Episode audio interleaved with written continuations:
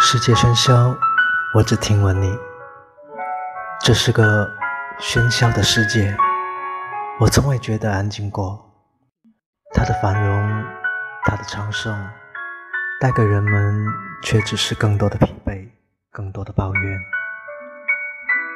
于是我捂住双耳，不去听它的疲惫，不去听它的昌盛，不去听它的繁荣，也不去听它的抱怨。于是，我以为我的世界安静了。